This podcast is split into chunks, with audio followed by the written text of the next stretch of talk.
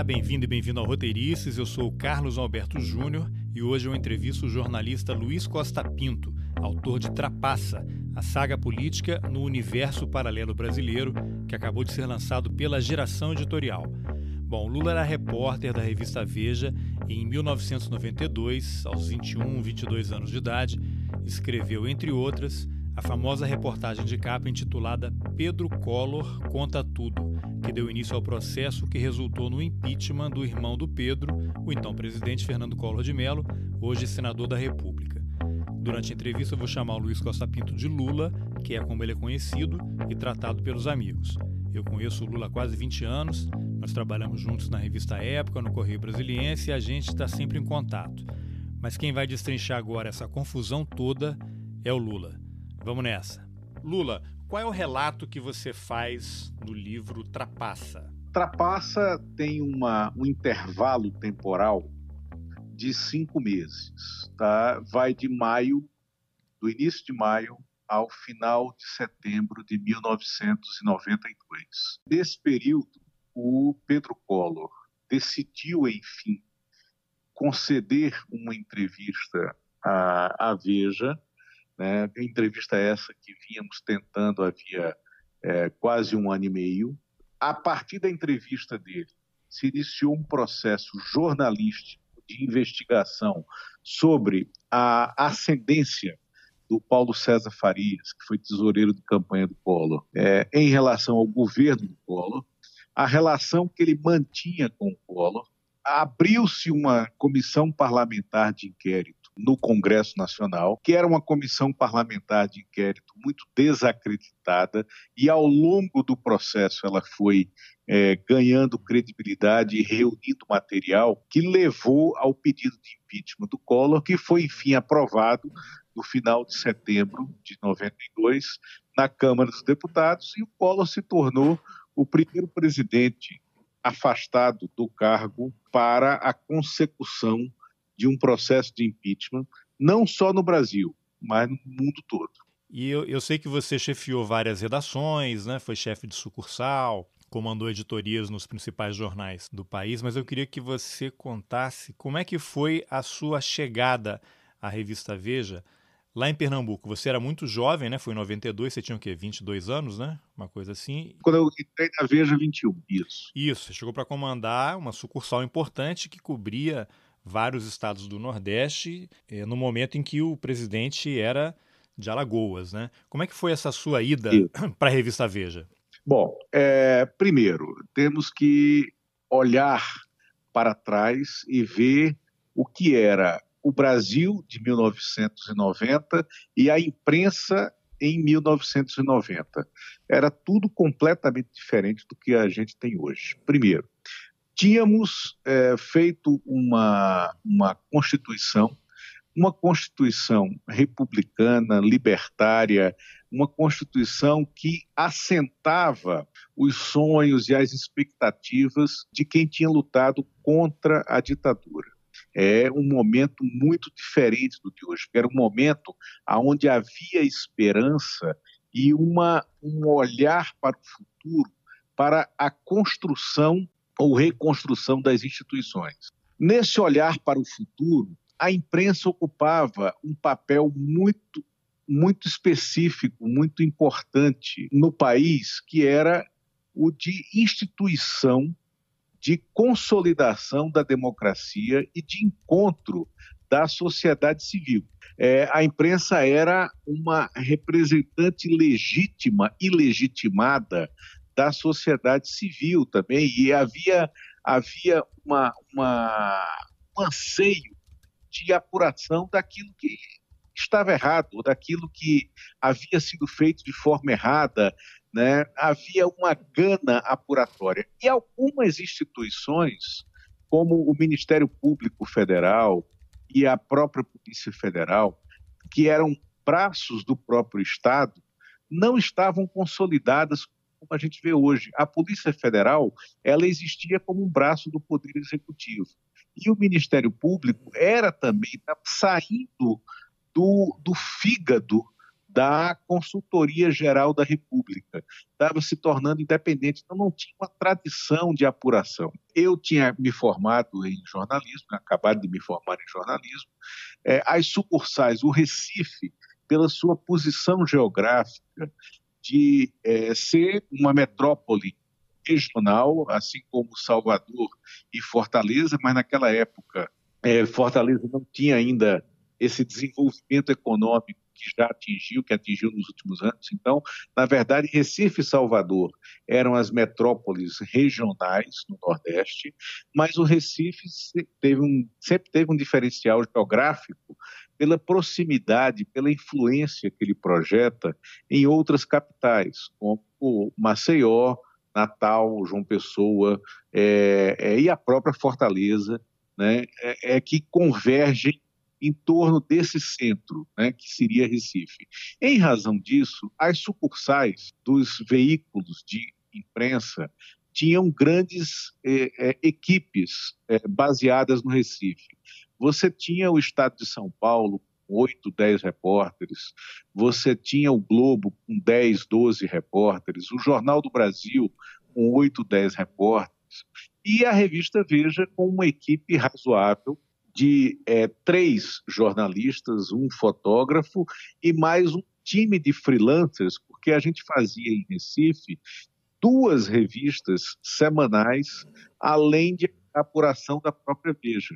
A gente fazia uma vejinha para Recife, é, João Pessoa, Maceió e Natal, e para Fortaleza e Teresina. Bom, esse é o cenário da, da, da estrutura da imprensa. Existia, e é o que eu falo na, no, no início do livro, existia um hiato de importância e de investimento nas redações. Esse era um hiato geracional porque eram, eram as primeiras gerações de jornalistas formados na universidade, é, é, com o curso universitário de jornalismo, que estavam chegando às redações. E os veículos de comunicação tinham uma importância política muito grande e uma importância na formação de opinião muito grande também. Uh, e, por fim, eles davam dinheiro quando eram bem geridos, eles davam lucro. Né? É, a mídia, a comunicação estava assentada neles. Né? Então existia investimento. Nesse cenário, é, eu estava saindo da universidade e o então chefe da sucursal da Veja, Bruno Bittencourt, estava sendo promovido para São Paulo. Eu fui convidado pelo Bruno para integrar a equipe de Veja mas teria que ser entrevistado em São Paulo. Quando eu cheguei em São Paulo, é, eles haviam modificado toda a sucursal, demitido as pessoas e tinham me dito: não, a gente quer, depois da, eu conversei com o então diretor de redação adjunto, que era o Thales Alvarenga, ele disse: olha, a gente demitiu a equipe toda, você está sendo contratado como chefe de sucursal, porque a gente gostou da conversa, disse, mas eu saí da universidade agora. Não, mas a gente quer isso. Monte a sua equipe como você quiser. E eu voltei para Recife para fazer uma transição com o Bruno, a quem eu tinha conhecido há poucos dias. Passei 24 horas com ele na redação, iríamos passar mais uma semana, quando ele se despede de mim e a gente toma um chopp e tal, depois ele fica nos bares do Recife e de madrugada ele resolve visitar uma, uma namorada que ele tinha em Campina Grande. Cortando o caminho pelo meio de um matagal, o Bruno bate de frente com uma ambulância. Né? E morrem ele, o motorista da ambulância e a enfermeira. E então eu sou chamado para buscar o corpo do Bruno no sábado de manhã, tal, é, é, nessa cidade que ficava duas horas do Recife. Era uma cidade muito pequena, aonde não tinha médico, não tinha delegado, não tinha nada, não tinha nada funcionando. Era um sábado de manhã e aí cria-se uma história totalmente verdadeira, uma saga, né? É, é, de, de resgate desse corpo e que eu fiz questão de contar no início do livro como um disclaimer, para que as pessoas vissem que aquela história era tão fantástica e tão verdadeira, né? É, muitas pessoas que viveram aquele momento comigo, que nem se lembravam daquilo, porque aquilo marcou profundamente a mim, que vivi. Né? Mas muitas pessoas que viveram aquele momento comigo, é, depois de lerem o livro, me ligaram, pô, tinha esquecido do detalhe disso, daquilo, tinha esquecido é, é, como tinha sido naquele dia e tal, mas é, eu fiz questão de colocar no início do livro para dizer, olha, é, tudo isso aqui foi verdade. A gente vive num país onde muitas vezes é, é a verdade que precisa se esforçar para ser verossímil. Por quê? Porque se costura, sobretudo na seara política, se costura um rol de mentiras, né? e essas mentiras bem estruturadas, bem costuradas, elas parecem verdade né? mas elas não são a verdade. Então, a partir de daqui, o que eu vou contar aconteceu. E aí, então, é, é o início do relato. Eu faço, eu uso isso como um disclaimer para, então, iniciar um relato que é 100% político. Né? É 100% político num livro que está dividido em duas partes. Uma é a imprensa e a outra é o parlamento. Tá, uma coisa que me chamou a atenção naquele seu relato lá é que você vai ao necrotério e você ajuda o, o legista a fazer a autópsia do seu colega. E ali você coloca uma frase muito interessante que você faz uma analogia como é que o jornalista deve se comportar em relação aos fatos, apesar daquela situação. Aterrorizante, você estava ali entre cadáveres, você uhum. colocou na sua cabeça que era importante manter um distanciamento, um sangue frio para poder isso. lidar com os fatos. E você levou isso, pelo que eu entendi ali, para todas as coberturas que você fez ao longo da vida. Isso, exatamente. É, eu, eu fiz essa reflexão que me surgiu quando eu estava escrevendo o livro, é porque ali, eu, na hora que eu escrevi aquela história, que estava na minha cabeça fazia anos, 30 anos, e eu, eventualmente, conversando com amigos, eu contei, relembrei para alguns que tinham vivido, ou, ou, contei para outros que não tinham vivido, mas não tinha feito essa associação com o meu desempenho profissional. E talvez, é, porque a, quando, a, quando nós somos jornalistas e quando começamos em veículos locais, a gente muitas vezes lida com a morte, lida com a editoria de polícia, a editoria de catástrofe e tal. E eu me lembro, eu nunca, eu comecei é, no Jornal do Comércio em Recife como estagiário durante dois anos e meio, quase três anos, mas fazendo ciência e meio ambiente. Por dois motivos. É, primeiro, tinha tido uma experiência de assessoria antes, bem no começo da universidade, para a Companhia Pernambucana de Recursos Hídricos, né? então tinha lidado com toda a área de meio ambiente, toda a área ambiental e um pouco com ciência, e também tinha dado uma assessoria para a SBPC, a Sociedade Brasileira para o Progresso da Ciência. Então eu tinha uma visão razoável, calhou de ter um editor espetacular é, nessa área. Nós criamos uma editoria, eu e mais dois colegas da minha turma, eram, éramos três estagiários e um editor sênior maravilhoso, que é um editor que morava no Rio, trabalhava no JB, era um fechador de primeira página do JB, e de repente ele mudou para Recife de volta, então nós criamos essa editoria no jornal. E a outra é porque eu achava que a política local de Pernambuco era muito aquém daquilo, por, ser local, tá? apesar de ser um centro político, é um centro nevrálgico da política nacional, mas eu achava que tá é, que ficar é, reduzido à apuração política em Pernambuco, aquilo me reduziria profissionalmente. E o outro fator era que eu tinha parentes na política. É, o meu bisavô tinha sido um coronel é, da política pernambucana ligado ao DN eu tinha uma, um outro ramo da família mais ligado ao PSD, ao Miguel Arraes também. É, eu tinha uma militância estudantil mais ligada ao PSDB, né, mas com associações com o PT. Eu era é, é, é, é, eu fazia política estudantil na universidade, tinha feito ensino secundário, né? E por outro lado, eu detestava detestava. Mas eu fui colocado numa, numa, num plantão de sábado para cobrir um acidente, um acidente terrível, devastador, né? quando eu era do Jornal do Comércio, num sábado, um caminhão carregando lâminas, chapas de aço, ele, ele bateu no ônibus, o ônibus bateu atrás do caminhão, um ônibus de passageiros. E na hora, a batida foi tão forte e algumas lâminas, algumas chapas, elas se soltaram e elas entraram cortando as pessoas que estavam no ônibus e cortou algumas cabeças, decapitou botou algum passageiro do ônibus. E eu tive que cobrir aquilo, tive que entrar no hospital da restauração e ver alguns daqueles corpos, é, e ver aquele sangue, aquela coisa, aquele negócio me deixou tão, mas tão perturbado. Eu era estagiário, acho que eu tinha 18, 19 anos.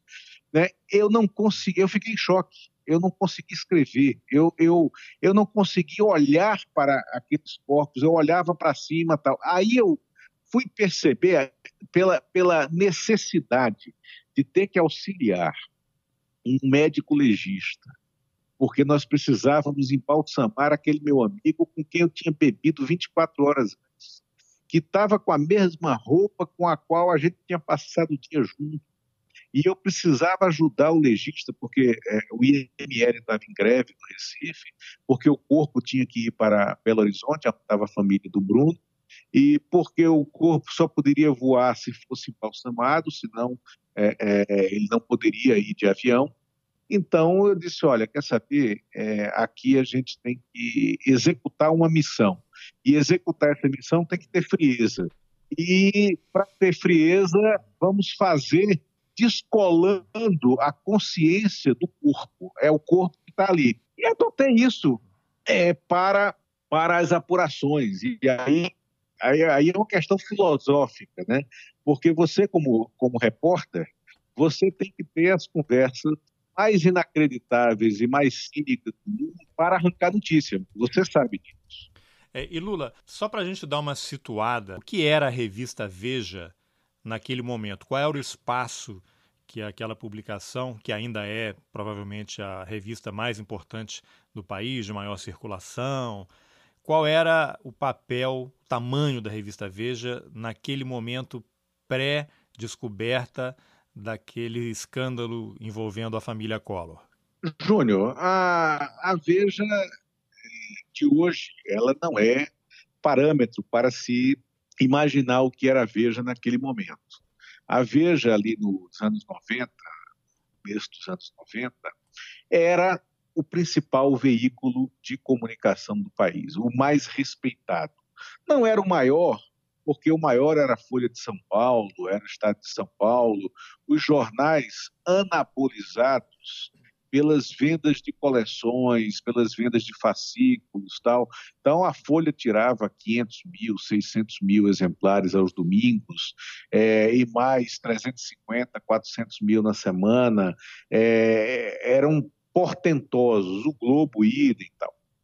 Você sempre teve a Rede Globo, o Jornal Nacional, mas a Veja, ali em 90, estava começando a chegar ao primeiro milhão de exemplares toda semana.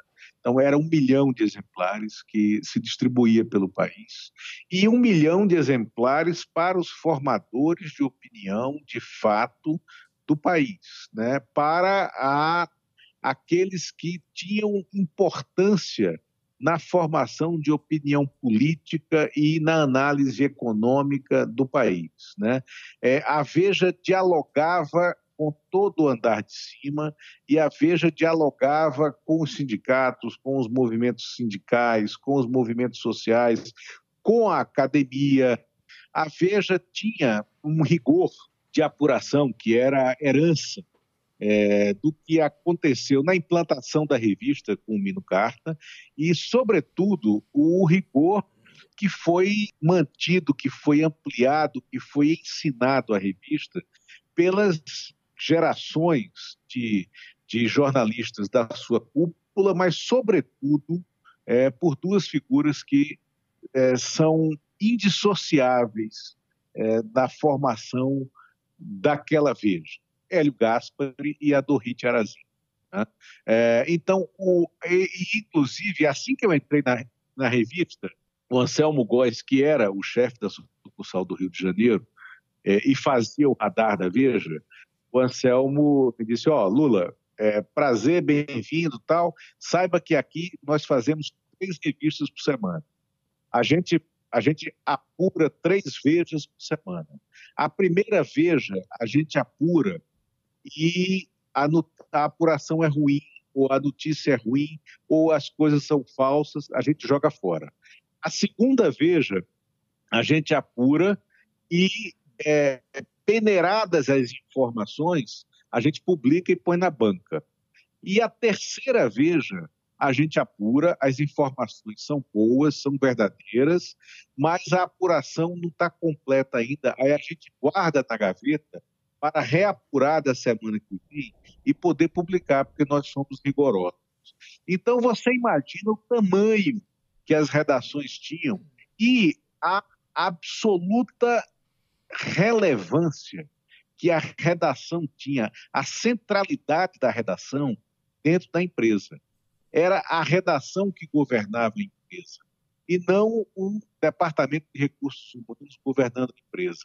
Então, aquele momento, é, quando Pedro Collor decide, e isso está muito claro, acho que com alguma felicidade eu coloquei isso no livro, a redação, a cúpula da redação, e a redação tinha cúpula, e nós, repórteres, é, respeitávamos essa cúpula é, por um respeito profissional, né? É, a apuração da entrevista do Collor só saiu porque a Veja era a Veja, porque a cúpula da Veja era uma cúpula admirada e acreditada pela equipe.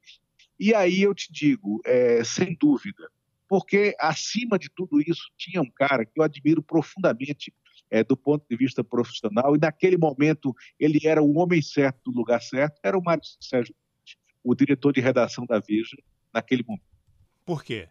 Porque o Mário, ele desconfiou da, da natureza das informações iniciais que eu tinha, porque o Mário é, possibilitou que eu refinasse a minha apuração inicial, porque o Mário sempre teve uma tese correta, qual era a vontade, qual era o anseio do Pedro ao dar aquela entrevista para a Veja, e o Pedro, o que o Pedro queria?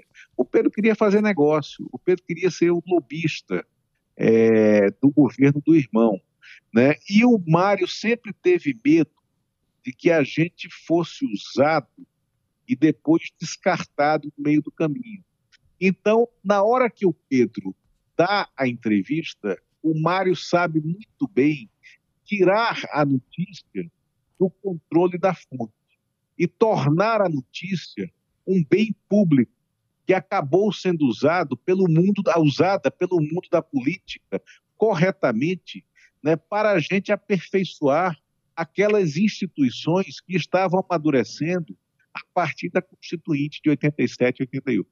Tá, então vamos dar um passo atrás. Como é que o Pedro Collor se tornou a sua fonte? Quando o, o Bruno morreu, óbvio que toda a revista se voltou para Recife, todo mundo estendeu o tapete vermelho, todo mundo, os chefes de outras sucursais, os editores ligaram para se colocar à disposição do chefe da sucursal do Recife, que estava tendo um trabalho hercúleo de montar a sucursal, mas também é, cauterizar as feridas abertas com a morte do, do antecessor, né, que tinha deixado muitos amigos ali dentro. Entre esses telefonemas, eu recebi a ligação do Eduardo Oineg. O Oineg era o chefe da sucursal da Veja em Brasília e tinha sido chefe da sucursal da Veja em Recife. Eu não o conhecia pessoalmente, mas conhecia a mulher dele, porque a mulher dele era repórter do Globo quando eles moraram no Recife. E nós fizemos algumas coberturas juntos. Tal. Então, nessa conversa agradável, o Oineg é, tinha sido coordenador da cobertura da campanha presidencial do Collor, de 89, para a Veja. Nessa coordenação, ele conheceu toda a família Collor, ele já tinha uma relação com o Pedro, então o Oineg me deu um conselho, disse, olha, eu vou te falar uma coisa, na tua área de cobertura, a melhor fonte no plano federal que você vai ter é o Pedro Collor. O Pedro às vezes exagera, o Pedro às vezes fala as coisas para alavancar projetos dele, mas você deve reservar aí sempre um espaço, um tempo para ir a Maceió de vez em quando, almoçar e jantar, tal, tomar um café com o Pedro. Né? Como Maceió fica a quatro horas do Recife, bom, eu aceitei a, a, a, a sugestão. No dia seguinte, já liguei para o Pedro, agendamos um café da manhã e eu passei aí a Maceió uma vez por semana. Né? Era um voo de 20 minutos, pega 20 minutos, você desce em Maceió, eu tomava café, voltava, já almoçava no Recife de volta.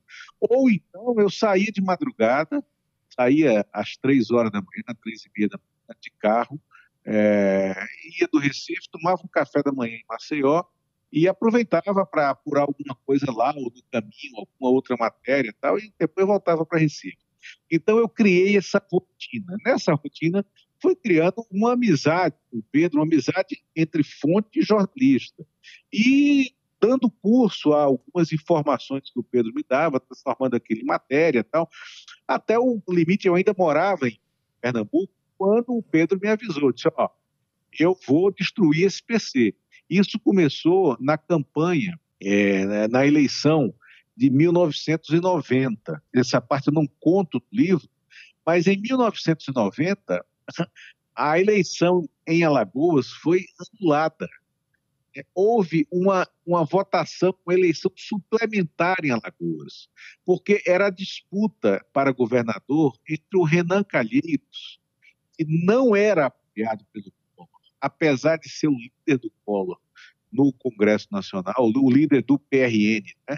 o líder do governo era o Cleto Falcão, mas o líder do PRN, que era o partido do Collor, era o Renan né, contra o, o, o, Geraldo Bulhões, que era um deputado federal de muito tempo, que tinha sido da Arena, que tinha sido do PDS, tal, um deputado federal alagoano, e que era candidato a, a governador com o apoio do PC. Então, a disputa entre os dois foi tão grande que levou à anulação PC, da eleição. Desculpa, Lula, PC, você fala, é o Paulo César Farias, né? o Paulo César Farias, isso. O PC apoiou o Geraldo Bulhões frontalmente e a eleição acabou anulada. Então ali começou a disputa entre Pedro e PC, é, porque Pedro queria a eleição do Renan, o Pedro era amigo do Renan, né, é, e o Pedro tinha negócios que, que ele achava que ficariam melhor se houvesse um governo do Renan Calheiros. Né? Aí depois, em 91, eu me mudo para Brasília, mas aí a Veja conserva, sabendo que o Pedro poderia implodir o governo a qualquer momento, eu me mudei para Brasília em maio de 91, com a missão e a determinação de prosseguir com essa, essa, esse cultivo da amizade do Pedro. Né? Então, eu continuei indo a Alagoas é, a cada três semanas, quatro semanas no máximo, eu ia a Maceió, jantava com ele, voltava para Brasília. Então, conservou-se essa relação. Mas o Pedro acabou decidindo falar quando ele viu que estava sendo esmagado no seu quintal. É quando o PC decide montar um jornal, né, a Tribuna de Alagoas. Tá, antes da gente entrar nesse detalhe, você diria que você estabeleceu uma relação com o Pedro Collor que foi além da relação fonte, repórter? Eu pergunto isso porque, pela leitura do livro, ali, lógico, havia uma relação de confiança, e segundo o seu próprio relato no livro, você acobertava as infidelidades do Pedro Collor para a mulher dele, para Tereza.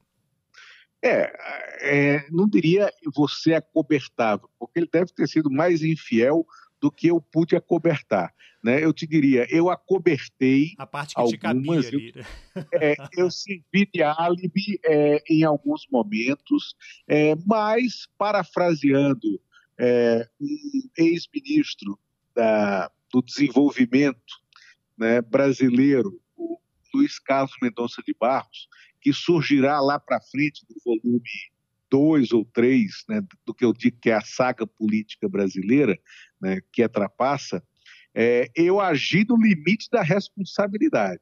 Né, no limite da responsabilidade da relação entre fonte e repórter.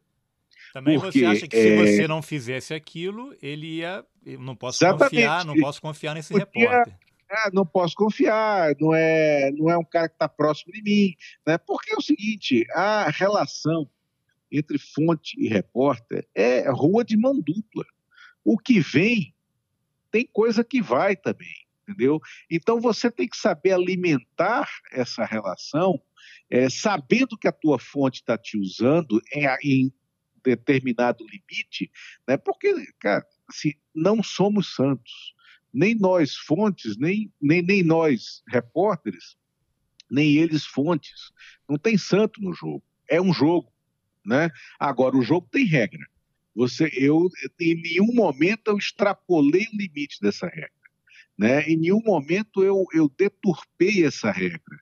Né? Agora, eu sabia que eu estava sendo usado por ele, mas eu tinha um interesse. Então não havia irregularidade nessa relação. Tá, agora, o que você diria que foi a principal causa da briga entre os irmãos Pedro e Fernando Collor? Você estava começando a contar a história do jornal lá, os esquemas de negócios em, em Alagoas, mas você acrescentaria um elemento de, além dessa briga por dinheiro e poder, ciúmes? Te pergunto isso para você contar o episódio em que o Fernando Collor, então governador de Alagoas, Pedro Collor no exterior, o Fernando convoca a cunhada, a Teresa Collor, que depois ficou conhecida como a, a, a musa, né, a cunhadinha do Brasil e tal, convoca a Teresa ao palácio de governo e ela entra na frente de vários prefeitos que estão ali na sala de espera e o Collor fica um tempão na sala com ela.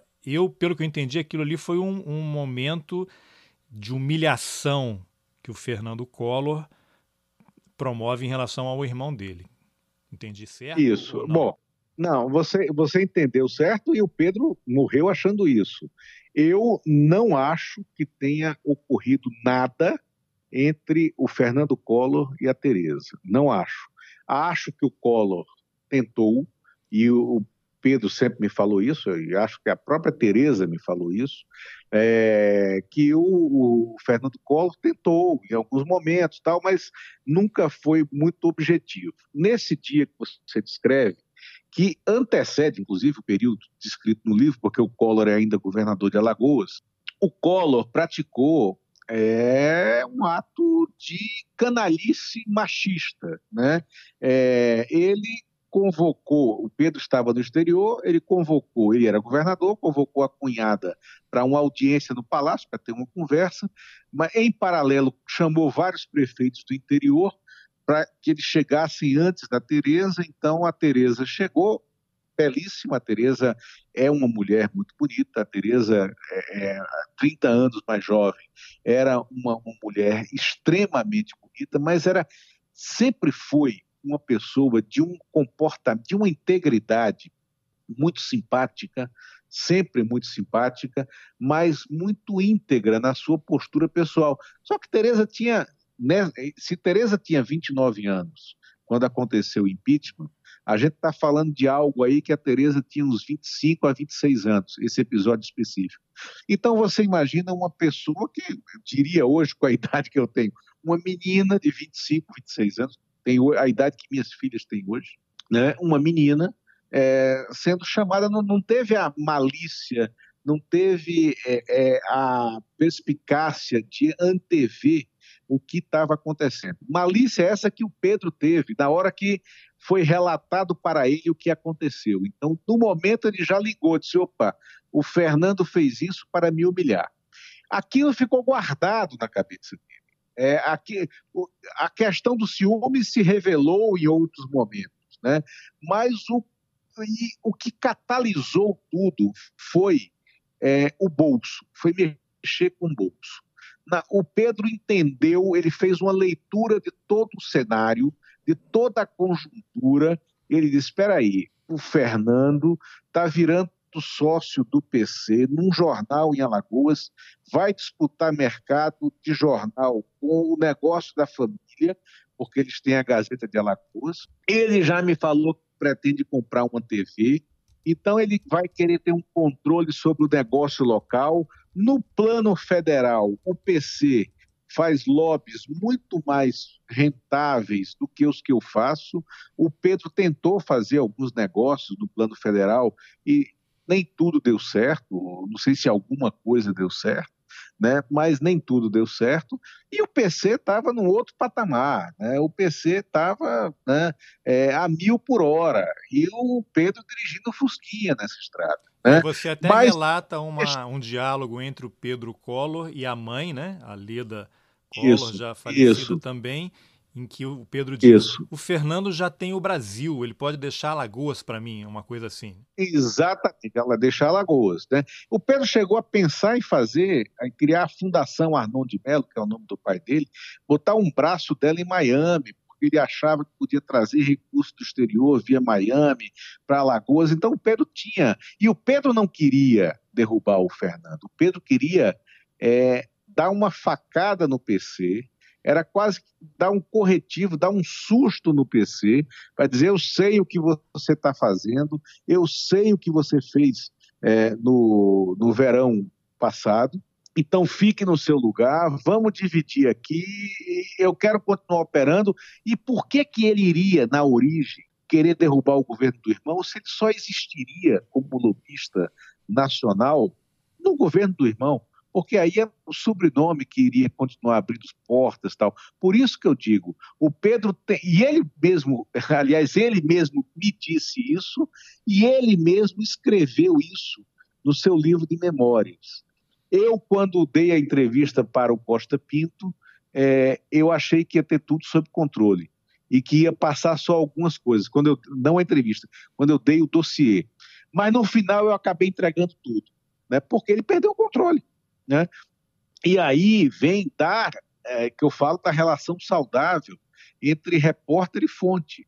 Né? Eu, em algum momento, me deixei usar pelo Pedro como álibi nessa relação, fazendo um pouco é, a volta, porque teve idas e vindas no casamento com a Tereza, então eu ajudei a costurar, né? mas é, quando o Pedro me deu o que eu, que eu queria, eu, de alguma forma, também avisei para ele, opa, Aqui agora você me passou, aqui é comigo, porque aqui é notícia. Então não vem se meter na minha notícia, porque agora a notícia é minha, é da revista, é aí que a gente vai e vem daí o que eu falo. E óbvio que eu, eu tinha 22 anos, 23 anos.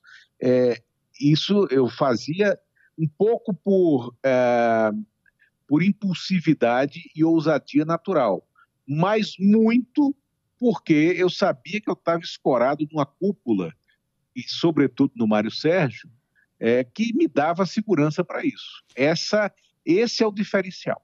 Tá. E Lula, só para a gente contextualizar, como é que o, o, PC Farias e o Fernando Collor se aproximaram? Qual foi o momento em que os dois perceberam que um era importante para o outro e o PC se tornou o tesoureiro do Collor? Eles já trabalharam, haviam trabalhado antes na campanha do, do Collor para governador? Na campanha de governador, sim, sim, sim. Eles, é, quem os apresentou foi o Pedro. Foi o Pedro que apresentou o PC ao Fernando Collor. O PC era um empresário alagoano, ousado, é, tinha revenda de tratores, de carros tal, mas tinha uma certa ambição política. E aí o Pedro, o, o Fernando Collor, era deputado federal, e o Pedro os apresentou e disse: Olha, acho que ele pode te ajudar na campanha tal. Então, o Pedro faz essa relação inicial. Tá, e aí como é que foi o, o, contato ali do Pedro? Ele um dia te ligou, vem aqui encontrar comigo e ele tinha uma história lá de paraíso fiscal. Relata um pouquinho essa parte da história. Isso, o, o, o Pedro tinha sumido do meu radar, é, estranhamente, três semanas tal. Ele tinha me dito que ia passar a Semana Santa viajando, ia para o Caribe, não explicou o que, que era.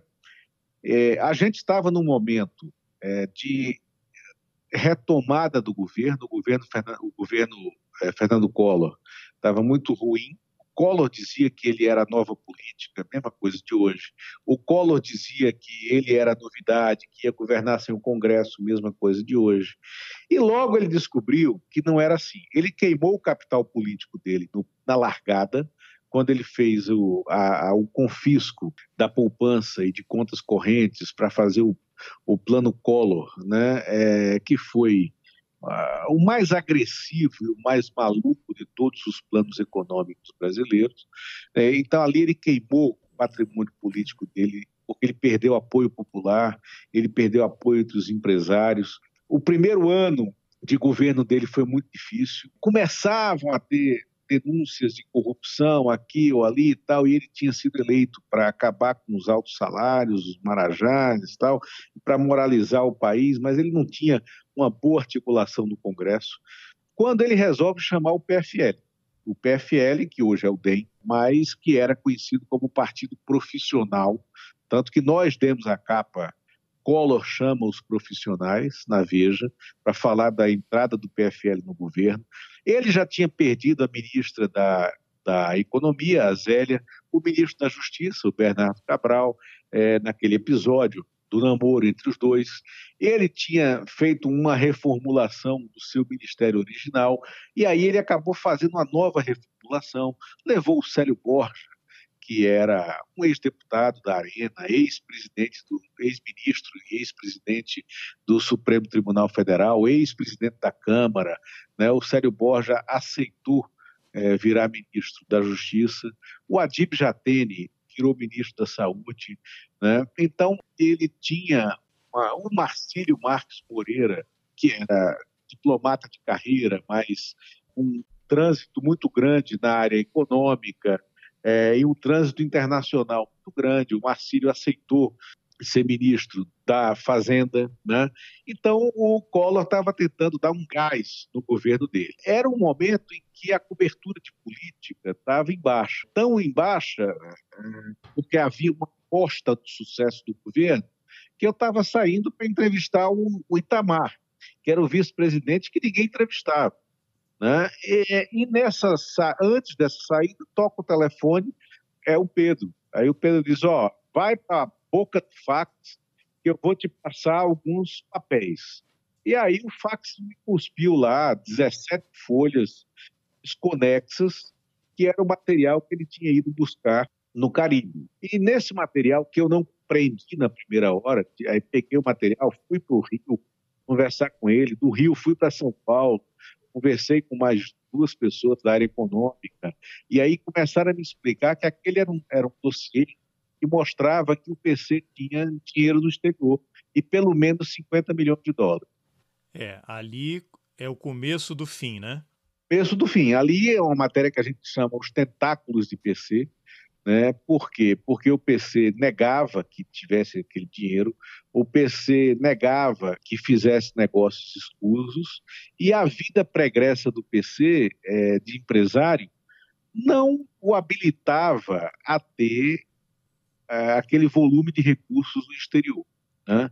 É, então, é, isso começa, a publicação dessa matéria, é, dessa reportagem, provoca um abalo no Palácio Planalto, e a postura do, do Collor na relação dele com Pedro é, foi determinante para que o Pedro mantivesse a vontade, o foco na divulgação dos malfeitos e, e da, da advocacia administrativa que o PC fazia dentro do governo do Fernando Collor. Agora, no meio daquela papelada, o que pode-se dizer que era a joia da coroa, é que havia um documento ali que tinha uma assinatura do PC, né? Era o único documento porque não havia digitais dele em nenhum outro lugar. Não havia né? digitais dele nenhum, mas era um documento que tinha que ter a assinatura dele, que era uma espécie de procuração financeira para que um francês radicado no Brasil, é, em Alagoas, chamado Guy de Longchamp,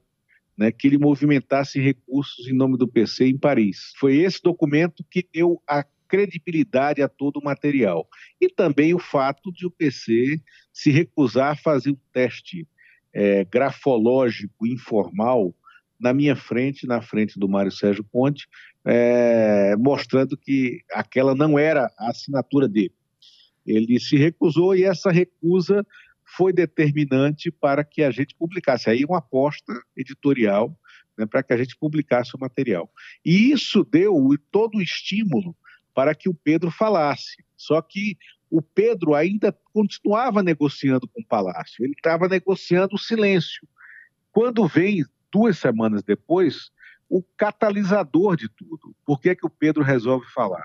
Porque a gente está desembarcando de um voo saído de Guarulhos, fazendo escala no Recife, descendo Maceió, quando um repórter, o Vanildo Mendes, que era de uma agência de notícias nacional, mas era lagoano de nascimento, também conhecia o Pedro, o Vanildo invade a pista do aeroporto com a informação: ó, oh, você foi destituído dos negócios da sua família.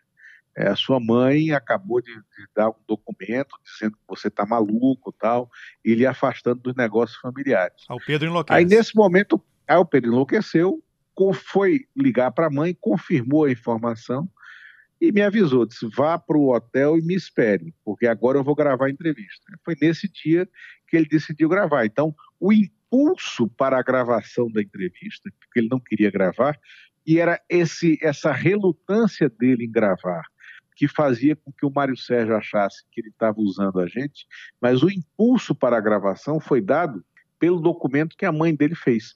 E fez esse documento, afastando ele das empresas, para que o Collor usasse é, o depoimento da mãe sobre o irmão para dizer aos parlamentares que estavam assinando um requerimento de CPI que o Pedro era doido mesmo e que não tinha como, não tinha porquê uma CPI apurar as denúncias dele. Tá, agora, Lula, só me corrija aqui numa cronologia. Em relação ao PC, hum. teve uma informação importante que foi a, o imposto de renda dele, que foi obtido um colega nosso, né, o Kaique Nani, um, um, auditor ou um promotor, agora eu não me lembro bem, você vai me corrigir daqui a pouco, que promotor. conseguiu as promotor. informações, mas com uma condição, né, que o nome do Kaique jamais aparecesse assinando nenhuma reportagem para evitar que esse procurador acabasse sendo descoberto, é isso? Exatamente, exatamente. O, na segunda, logo depois dessa matéria, os tentáculos de PC, é, nós não tínhamos ainda gravado a entrevista, eu continuava na cabala para gravar a entrevista, e, assim, a, a, a, suíte, como a gente chama, né, a suíte seria fraca se não tivesse esse episódio do Kaique ter conseguido, com um promotor de Alagoas, os cinco anos anteriores de declaração de renda do PC, que mostravam que o PC não podia ter aquele dinheiro no exterior e que nós publicamos como capa e não podia ter, eh, não podíamos dizer que tinha sido o Kaique quem tinha conseguido aquele material, muito menos que aquele material tinha transitado pela justiça lagoana né, ou por qualquer órgão judicial. Com isso, a gente foi levado a fazer com que um parlamentar assumisse aquela quebra de sigilo. E o parlamentar que decidiu assumir foi o Zé Disseu, que estava no seu primeiro mandato como deputado federal pelo PT de São Paulo. Olha só, então ele assumiu o vazamento da informação para impedir, ele com imunidade parlamentar, para impedir que exatamente. eventualmente vocês acabassem na cadeia. Exatamente, exatamente. É isso mesmo. Tá. E aí qual foi o desdobramento a partir dessas publicações? Aí o Pedro Collor, eu sei que você tinha gravado uma entrevista com o Pedro Collor, primeiro por telefone, ele estava meio bêbado, hum. você mesmo ficou, olha, não vai dar, a revista detonou aquela entrevista porque não tinha é, confi, confi, é, não, não, havia confiança de que ele estava são para poder dizer aquilo. E depois vocês levaram o Pedro Collor para São Paulo e ele repetiu a entrevista com toda a cúpula da Veja, é isso? Exatamente. Não, não, ele, peraí, ele, essa primeira entrevista que é que ele estava meio bêbado, foi uma semana antes de ele gravar a entrevista para mim. Isso, isso. Né? É, ele, aí ele deu meio bêbado, eu ainda tentei salvar, quando o Thales Alvarenga, que era o diretor adjunto, disse, tá, isso aqui tá uma porcaria, não quero, né, não, não vai, isso aqui não vai ser publicado aqui e matou a entrevista. Na semana seguinte eu consegui a entrevista gravada em áudio, vídeo e tal, mas era um negócio tão forte e a gente sabia que tinha um negócio tão forte na mão que o Mário Sérgio me pediu: traz ele para cá, vamos almoçar com ele e a gente vai reentrevistar junto com você, entendeu? Para ter certeza que ele está falando essas coisas. E assim foi feito. Ainda assim, aos 48 do segundo tempo, o Pedro ainda tentou dizer à justiça que ele não estava bem quando deu a entrevista e queria bloquear a circulação da Veja. E aí eu tive que ir para o hotel, fazer, redigir um documento formal que ele assinou e a Tereza também, ele diz dizendo o que ele tinha dito aos próprios advogados. Isso e momentos antes estava... da revista ir para a gráfica. Ir para a gráfica. Na madrugada que a revista estava sendo impressa. Que loucura, hein? É. é. Agora, é. é porque a entrevista, além de falar de corrupção, do PC Farias, ela apresentava hum. à população outros elementos, informações sobre a juventude do Collor, envolvimento dele com drogas, envolvimento com magia negra, rituais na casa da Dinda, havia uma série de outras coisas, o que de certa forma daria munição para os adversários dele dizer que ele era maluco, né? Isso, exatamente, exatamente. Agora, Lula, a partir da publicação da, daquela capa, Pedro Collor conta tudo, imagino que deve ter havido uma mudança na dinâmica das coisas no Congresso. O governo Collor também estava já enfrentando várias dificuldades, o Brasil continuava com inflação, aquela confusão toda na uhum. vida política, na vida econômica. E aí você começa a ter em campo os adversários políticos que começam a operar no Congresso para poder. Enfim, resultou no impeachment, mas inicialmente muita gente era contra o impeachment porque considerava algo ilegítimo, apesar de previsto na Constituição, e que traria mais problemas do que soluções para o Brasil. O que, que você pode contar daquele momento? Isso, não. Aí, é, aí a parte do parlamento, que é toda a construção primeiro da formação da CPI, como ela se constitui, é, como as coisas começam a acontecer, as primeiras investigações, os primeiros depoimentos. O Pedro recua no depoimento dele, é um depoimento considerado ruim pelo Congresso. O PC estava confiante que ia dominar tudo, dominar a cena, mas os assessores da Câmara, do Senado, do TCU, conseguiram pegar o PC pela prestação de contas é porque o PC sempre se diz que era o tesoureiro, o tesoureiro tal. E aí foram olhar uma coisa que a gente não tinha visto, a imprensa não tinha visto na época, em 89. Não era o PC que assinava a prestação de contas no TSE. Eram dois alagoanos, todos dois enrolados com a justiça. Um respondia por um crime de morte, o outro por tráfico de drogas, e que estavam empregados como comissionados do governo federal. É, e aí o PC admite que aquela prestação de contas era fake, era uma ilusão, que a arrecadação tinha sido muito maior, que tinha tido sobra de campanha. Então ele começa a se enrolar ali e tal. Mas o impeachment não seria ilegítimo, como você falou. O que se achava, e, e o líder dessa, dessa corrente de opinião era Ulisses Guimarães, era que o impeachment era uma solução muito dura, constitucionalmente muito dramática para ser adotada por um país que tinha acabado de sair da ditadura e contra o primeiro presidente civil eleito depois é, do regime militar. Então, Ulisses, que foi o grande condutor da transição, ele era contra o impeachment porque ele achava que o impeachment desorganizaria o país como o impeachment da Dilma desorganizou o país, desorganizou as instituições, desorganizou a democracia. Né? Então, teve que se construir uma saída que é, acabasse usando o impeachment para unificar o país.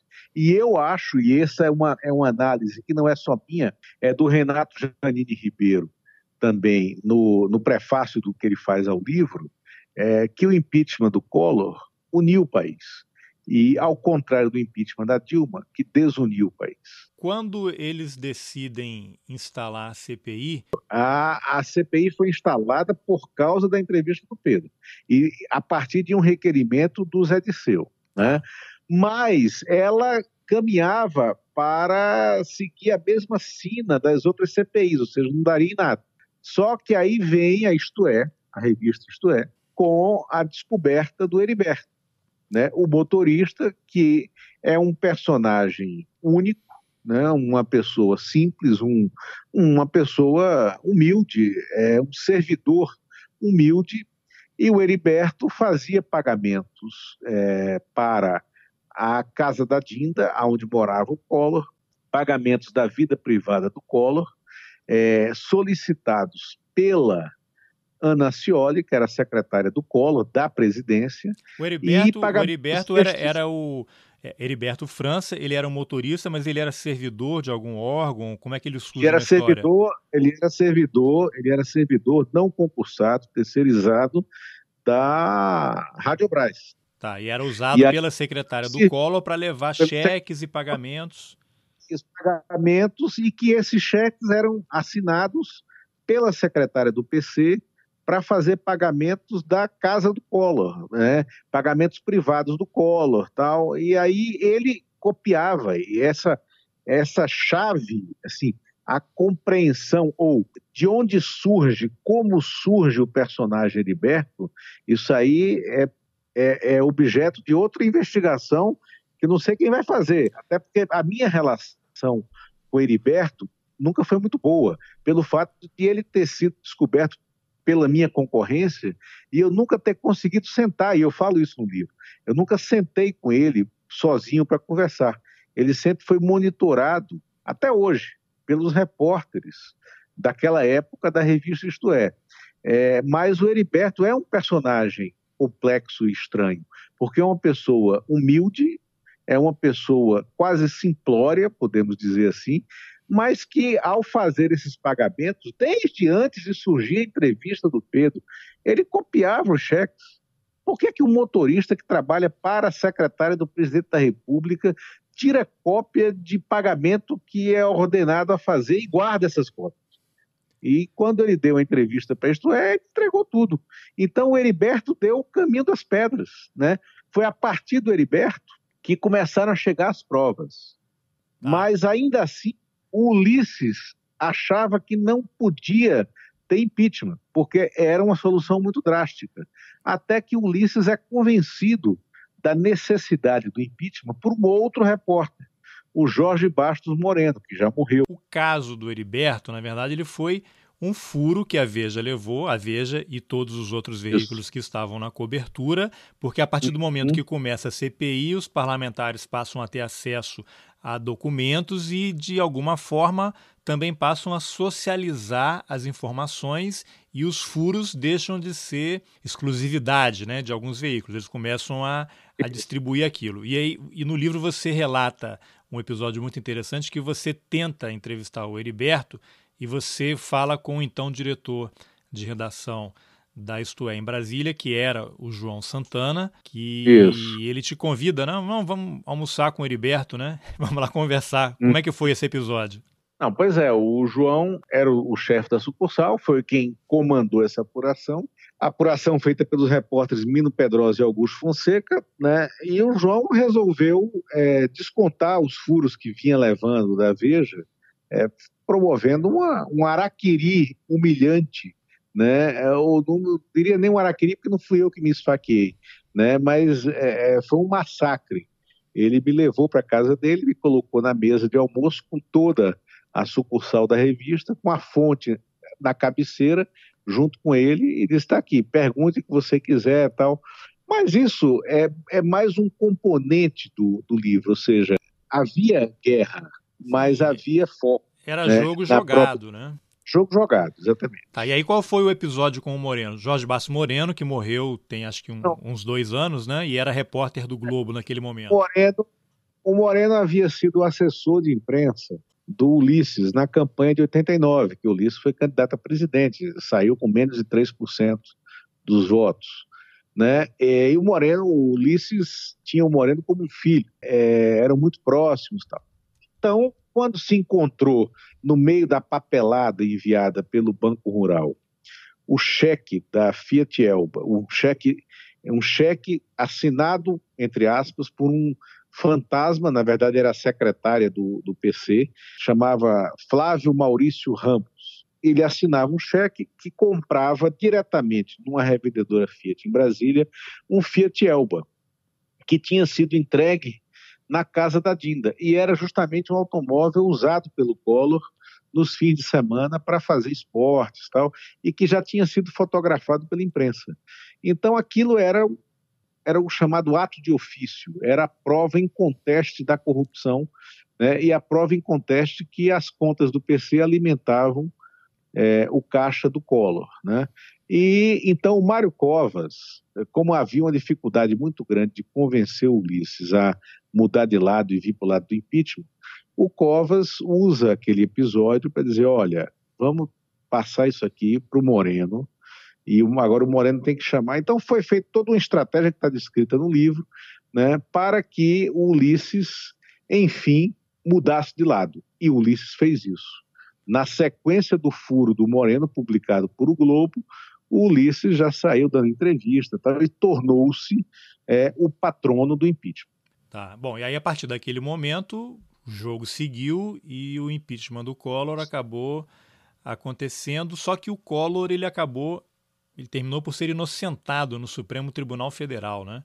É, mas aí já está é, em outro momento, já, já, é, já sai do, do, do, corte temporal do livro. É, de fato, aí do processo criminal, ele acabou inocentado porque o Supremo achou que o, o pedido formal, tal, a, a, o inquérito, a condução do inquérito foi falha. O Collor foi absoluto. Agora, Lula, naquele momento, a gente volta um pouquinho ali, quando o Kaique Nani conseguiu aqueles documentos que um promotor passou para ele, vocês uhum. publicaram uhum. documentos sigilosos que, em tese, não poderiam ser disponibilizados daquela forma. E aí eu queria puxar esse episódio para algo que a gente vive hoje, depois a gente retoma algumas coisas. Que paralelo você estabeleceria entre o que foi feito pela equipe da Veja naquele momento e o que está acontecendo hoje com o Intercept, que está divulgando essas conversas de WhatsApp aí que foram obtidas por um hacker? Não, a rigor, assim, do ponto de vista jornalístico, não tem diferença nenhuma. É, o que nós fizemos foi publicar uma informação de relevância pública, é, lavando a fonte. Isso é legítimo. O que o Intercept faz é exatamente isso, e isso é legítimo. Né? Não há é, ilegitimidade, não há falsidade, não há incorreção em nenhum dos dois procedimentos. Né? É, é, o que eu acho. Agora, Lula, voltando aqui a, ao, ao, livro. O Trapaça, ele é o primeiro volume, a sua ideia é fazer uma trilogia. Tem outros dois que estão a caminho, é isso? Tem outros dois que estão a caminho. A minha ideia é lançar um segundo em julho, junho, julho do ano que vem, e o outro em novembro, dezembro. Né?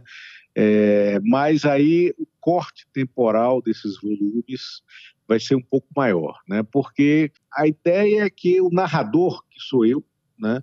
Eu mudei de, de redações no curso desses anos e tem um dado momento, em 2002, que eu saio de redações e que eu passo a dar consultoria política, né? E nessa consultoria política eu fiz campanhas, é, campanhas nacionais, campanhas regionais, campanhas institucionais, a presidência da Câmara, é, me e vi a história de passar, né, e algumas coisas, sobretudo o mensalão, a Lava Jato, é, dei consultoria para empresas, né, é, que viveram as crises. Então, é, vai ser um olhar de outra perspectiva sobre esses fatos históricos, mas que acabaram sempre estando na política. Né? E o fio condutor é esse olhar de um jornalista que vira consultor de crise. Por que, que você deixou as redações? Porque é, em 2002 começou a decadência financeira das redações. É, eu estava como editor executivo eu tinha tido um. Eu era editor executivo da época, é, quando uma personagem que eu considero completamente maluca assume a direção da redação, que é o Augusto Nunes. Eu tive um episódio muito duro em que eu me posicionei a favor da notícia e ele contra a notícia, e eu publiquei a notícia contra a vontade dele, mas saí da revista e me tornei editor executivo do Correio Brasiliense em Brasília. E naquele momento, a gente está vivendo 2019, o Correio ainda existe, com uma dívida enorme. Mas ali, em 2002, o Correio já estava quebrado. Quando o então diretor de redação do jornal, o Ricardo Noblar, que tinha me levado para lá, disse: Ó, oh, eu tenho responsabilidade com as pessoas e eu sei que você tem sua família para criar é o seguinte: isso aqui vai dar errado. Se você tiver alguma coisa na frente, agarre, vá. né? E eu tinha duas possibilidades de fazer campanha. Uma, uma campanha em Sergipe, que quem estava me convidando para ir fazer é, campanha para o governo de Sergipe era justamente o João Santana, que ia fazer a campanha lá e estava precisando de alguém para coordenar. E a outra era a campanha do Ciro Gomes, a presidente da República. E que quem me chamava para fazer era o Tasso, amigo do Ciro. E eu tinha um Tasso pé atrás desse né? negócio. Tasso Gereissati, isso. Você vem cá, eu sei e tal. Quando eu fiquei na dúvida se eu ia receber ou não mesmo, se ia ter muita confusão, se ia tomar um calote e tal, quando o Tasso disse, ó, essa aqui eu te digo, você vai receber, porque a turma que está no comando disso é séria, tal, eu conheço. Eu, tá bom, se você chancela, eu vou. Aí eu fui fazer campanha. E né? Saí por isso. Não, não voltei porque aí existia uma, um mau hábito de as redações não trazerem de volta mais quem tinha abandonado elas. Você ficava como se tivesse com um selo, com um carimbo, né?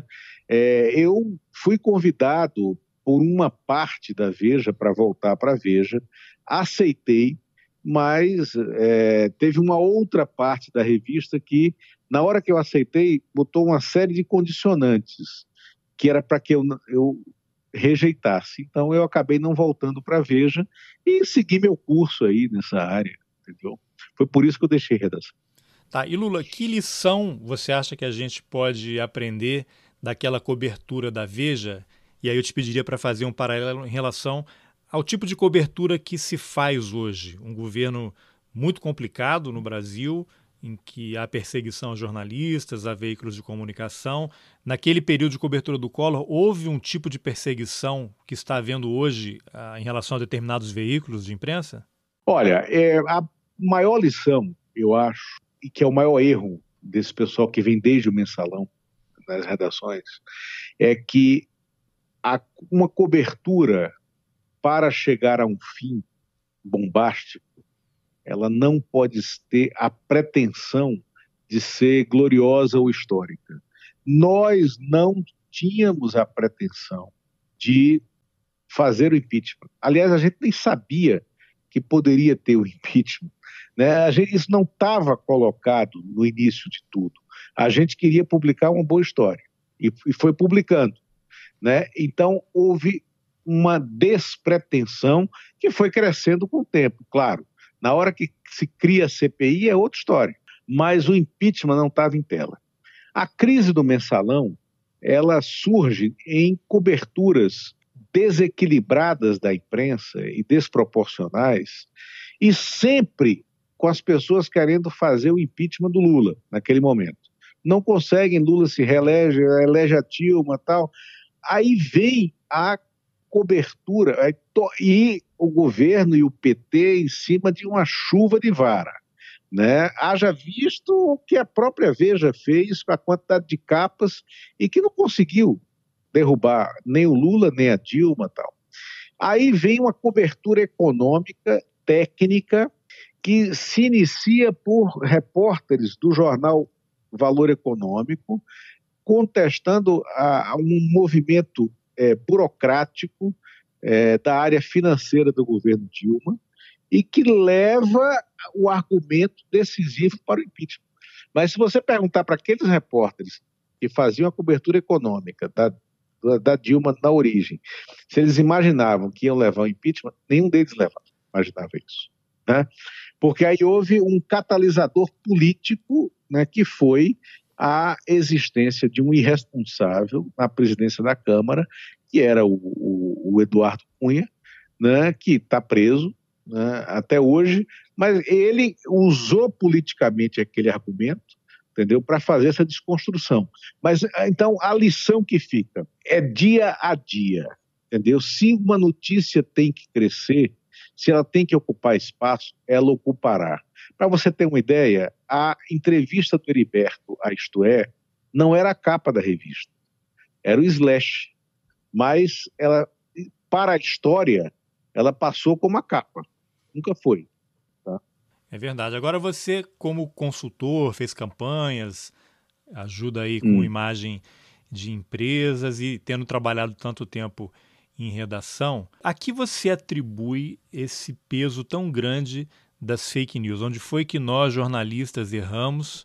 É lógico que nós não somos os únicos responsáveis para que as fake news ocupassem esse espaço tão grande a ponto de as pessoas, algumas delas, se informarem mais por grupos de WhatsApp do que pelo que elas leem nos jornais. Na minha opinião, é, assim, não é só isso, mas é muito isso arrogância. Nós fomos arrogantes, nós que eu falo, as pessoas que têm uma formação melhor, as pessoas que têm uma formação democrática, as pessoas que estão mais no campo à esquerda, elas não acreditaram, elas desprezaram a, relevância e a importância disso na origem. Nós não cuidamos disso na origem. E aí, esse, e falo, com a tranquilidade talvez a, a, a amarga experiência de quem coordenou uma campanha em 2018 é, que foi derrotada por um esquema de fake news. Tá? Fake news de, não foi nacional, uma campanha regional, derrotada por um esquema de fake news disseminados é, é, contra o candidato. E era uma campanha que era vitoriosa. Qual foi a campanha? A campanha para o governo do Ceará, para o Senado e para o governo do Ceará também, né? É, em 2014. 2014, 2018. 2014 para o governo, mas aí teve um peso menor a fake news. 2018 para o Senado, né? Quando o, o candidato Eunício Oliveira foi desmontado é, por um esquema de fake news montado por um uma pessoa que hoje é senador, né, que é o que eu chamo, é um espírita que defende o armamentismo, né, é, porque é bolsonarista, é desse campo, fez essa campanha, mas é um militante das causas espíritas. Então seguimos na batalha, né? Em busca aí do bom, seguimos na bom batalha. jornalismo. Exatamente. O que eu espero desse livro é que é exatamente isso, ele desperte para a, as similaridades dos processos. Bom, essa foi a entrevista que eu, Carlos Alberto Júnior, fiz com o jornalista Luiz Costa Pinto sobre o livro Trapaça, a saga política no universo paralelo brasileiro. Se você gostou desse episódio, compartilhe nas suas redes sociais, nos seus grupos de WhatsApp, mande o link por e-mail, isso ajuda a levar o roteiristas para mais gente. Obrigado pela companhia e até a próxima. Valeu!